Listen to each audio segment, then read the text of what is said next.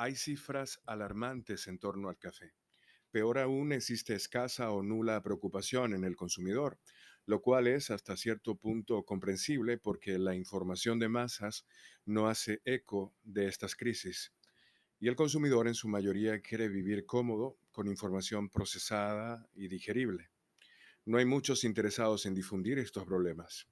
Parece que no genera dinero para nadie. En enero pasado, Soher Pausen y Jos Pierrot presentaron la sexta edición del Barómetro del Café.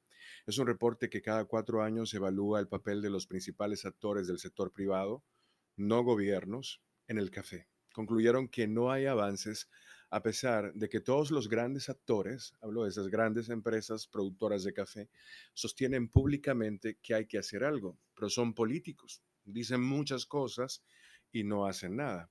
El barómetro del café no es un ejercicio académico, sino un resultado de la urgencia de arrojar luz sobre la dinámica del proceso de cambio en el sector cafetero y las principales tendencias de sostenibilidad de los últimos años.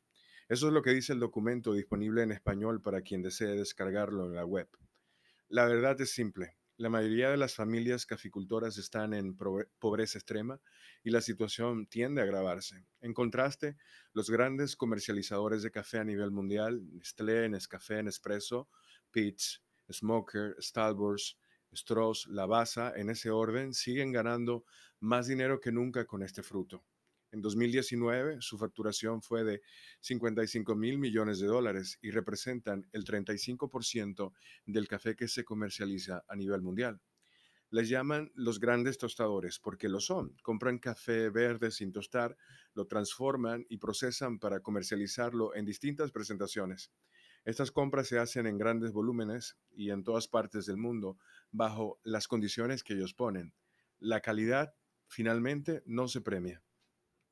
Se han contabilizado 12.5 millones de productores, familias, productoras de café en el mundo.